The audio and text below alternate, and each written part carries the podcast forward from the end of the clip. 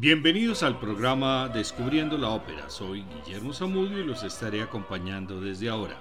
Este es un programa de la emisora de la Universidad del Quindío, la UFM Estéreo. Hemos terminado la primera temporada con 14 programas didácticos sobre ópera, 45 óperas, 13 zarzuelas, 2 operetas, 7 musicales, 2 oratorios, 3 misas, una cantata, una sinfonía coral y un programa sobre canciones líricas o Lied alemán, abarcando desde comienzo del siglo XVII hasta finales del siglo XX. En esta segunda temporada haremos un cambio en la estructura de los programas, pues vamos a ir contando la historia de la ópera. Comencemos con el origen y nacimiento de la ópera. Desde 1539, la dinastía de los Medici desarrolló la tradición de los intermedi, que acompañaban a las representaciones teatrales como comedias, pastorales o tragedias. Estos interludios musicales y escénicos sirvieron para el entretenimiento de la audiencia entre actos y estaban limitados por las pausas provocadas por la caída y la levantada del telón.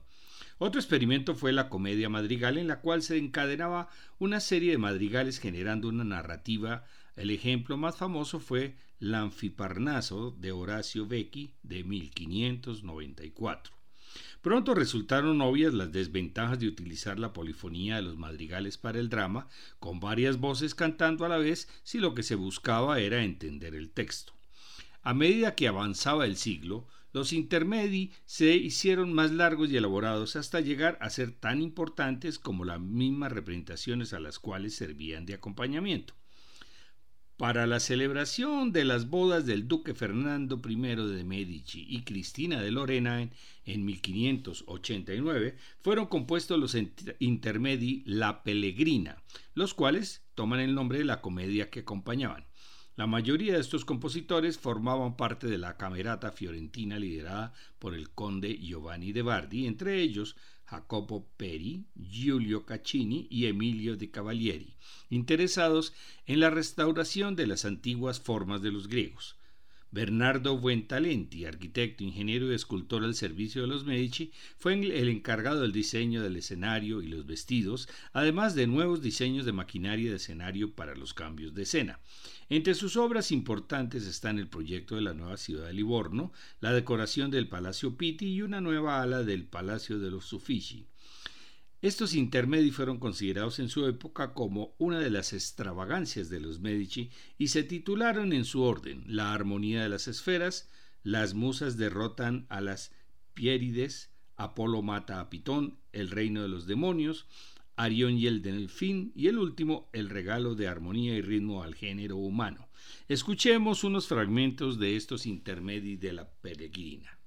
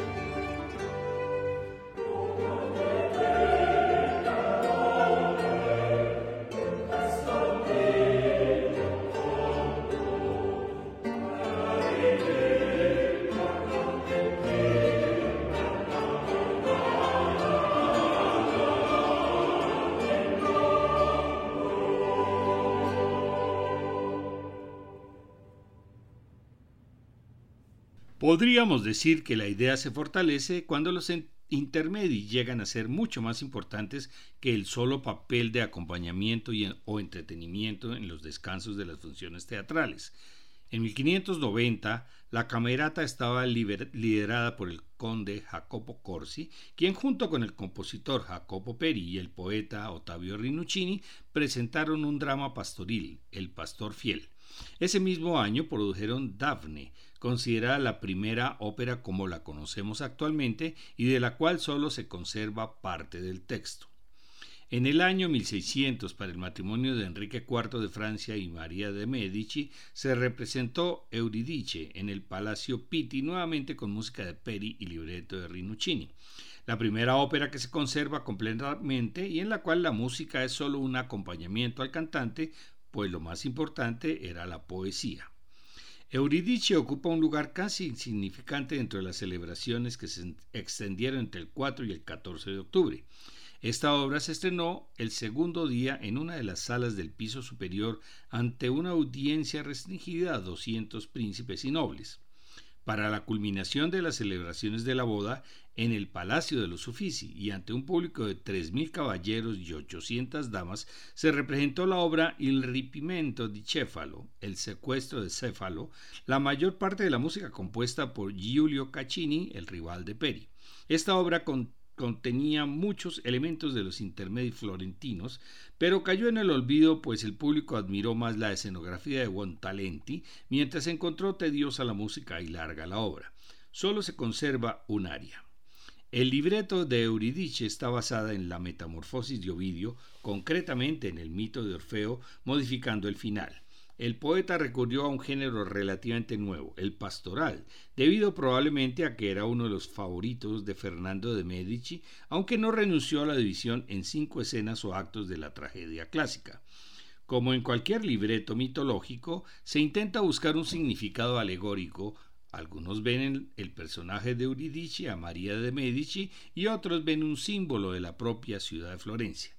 Vamos a escuchar a partes de las tres primeras escenas con música de Jacopo Peri. En la primera y después del prólogo, Euridice está rodeada por ninfas y pastores que le ayudan para los preparativos de su boda con Orfeo. Canta un pastor tenor, luego Euridice soprano y termina el coro en la segunda escena. Orfeo está conversando con otros pastores y aparece Dafne para describirle la muerte de su amada por la mordedura de una serpiente. Orfeo canta abatido por la noticia. En la tercera, uno de los pastores describe que acompañó a Orfeo al lugar, lo vio llorar sobre la hierba y que él mismo vio descender del cielo un carruaje en el cual una diosa se lo llevó.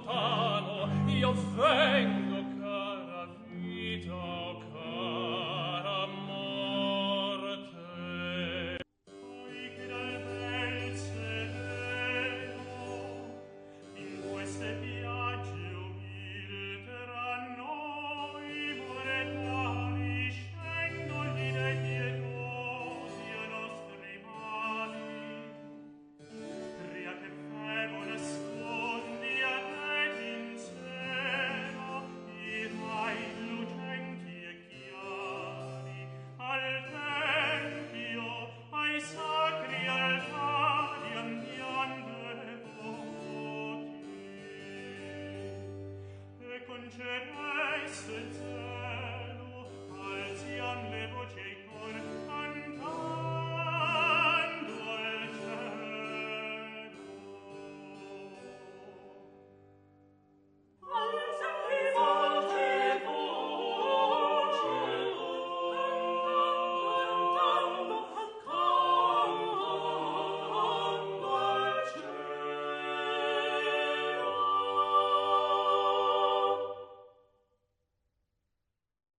En el Palacio Pitti de Florencia a finales de 1602, Giulio Caccini estrenó su versión de Euridice con el mismo libreto de Rinuccini que había musicalizado Peri.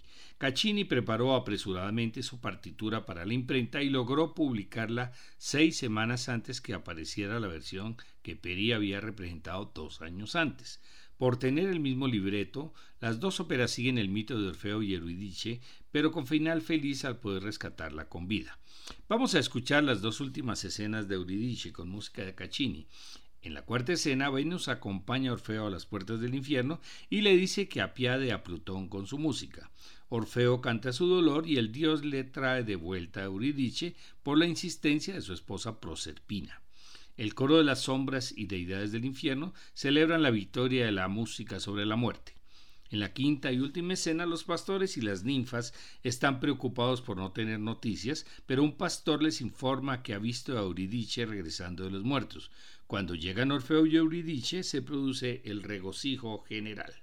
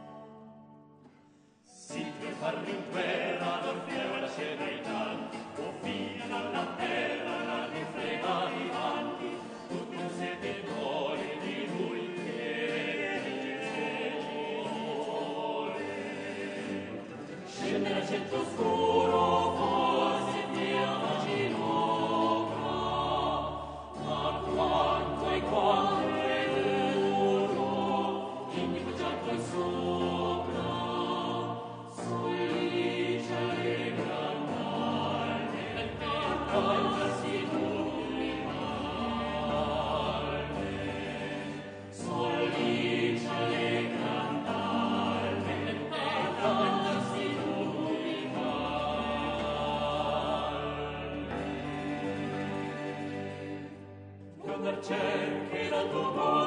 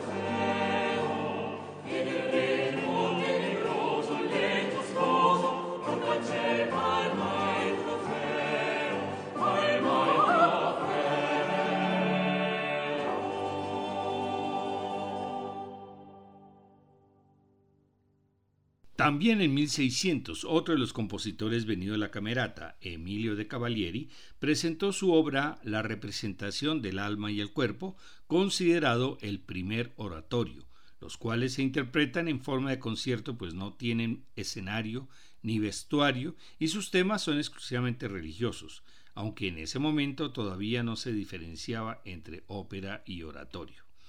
En 1591 Cavalieri había presentado un pastoral en la corte de los Medici, La desesperación de Fileno, del cual fue repuesto en Bolonia en 1600, pero la partitura se perdió. La representación del alma y el cuerpo se conserva hasta ahora.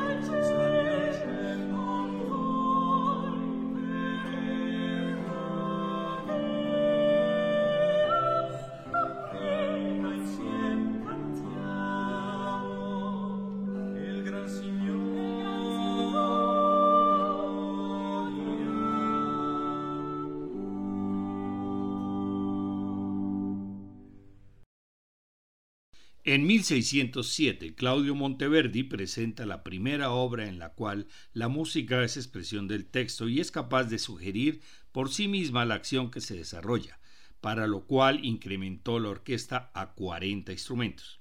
Su Fábula in Música, L'Orfeo, se considera la verdadera primera ópera tal como la conocemos actualmente.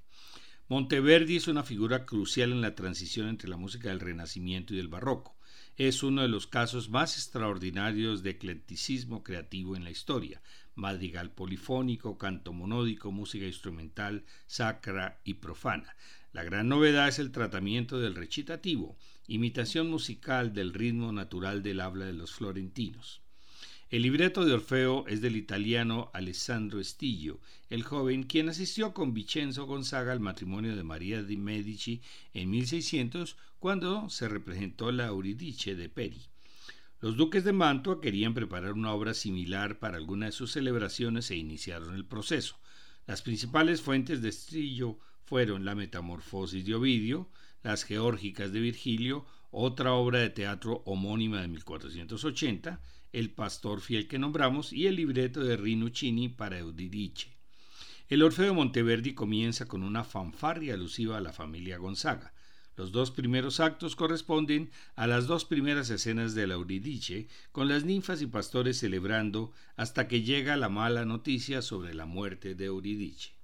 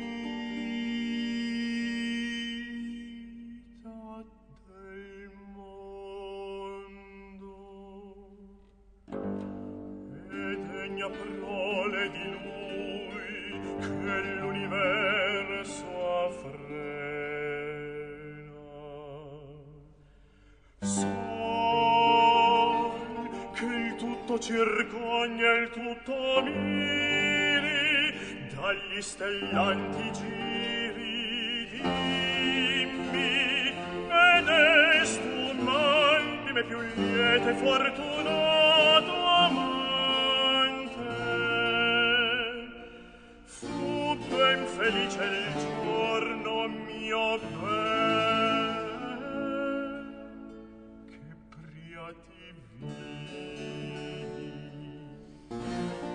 più felice noi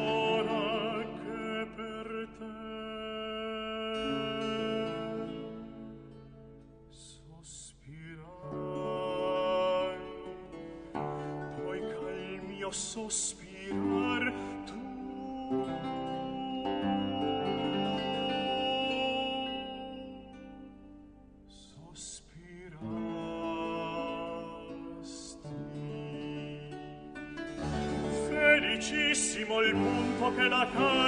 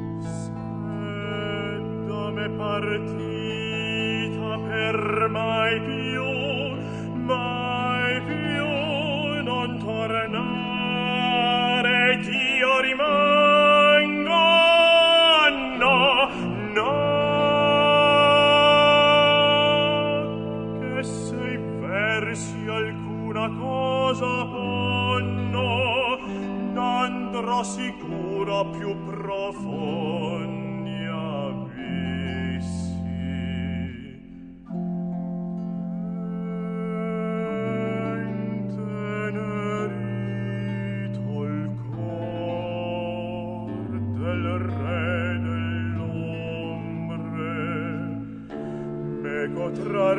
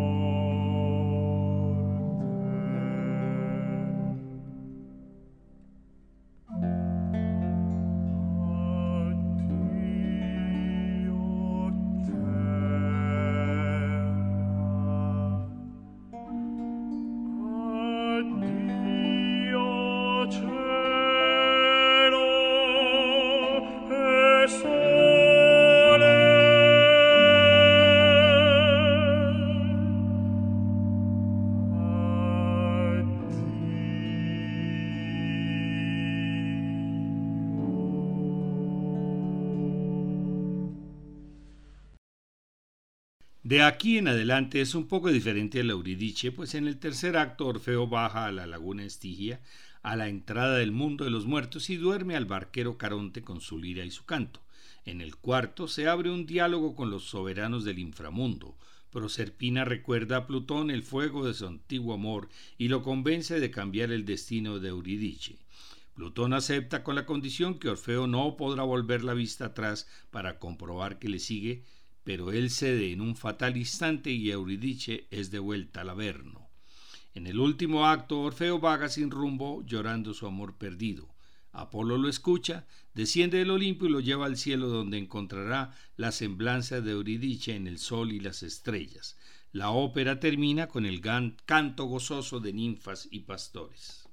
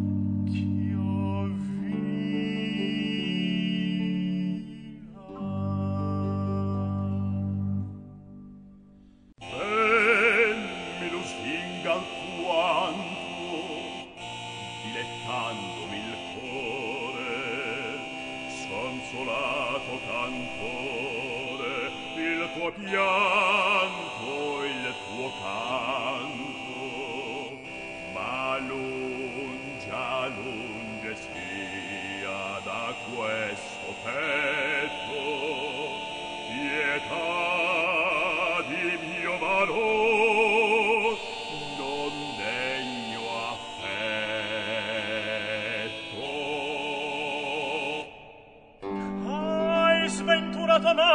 sperar dunque non lice coda mie prieghi cittadin d'averno onde qual ombre errante d'in sepolto cadavere infelice privo sarò del cielo e dell'inferno così muore pia sorte ch'in questo orror di morte da te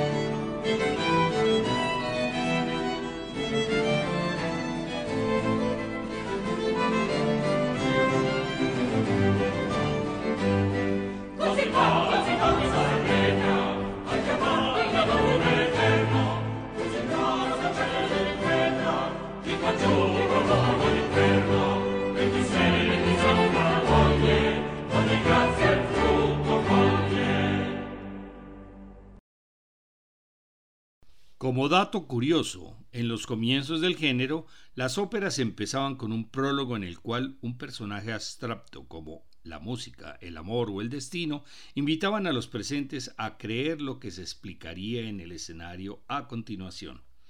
Con l'Orfeo Fábula en Música de Claudio Morteverdi podemos decir que se inicia un nuevo periodo musical. En el próximo programa continuaremos con el desarrollo y la evolución de la ópera.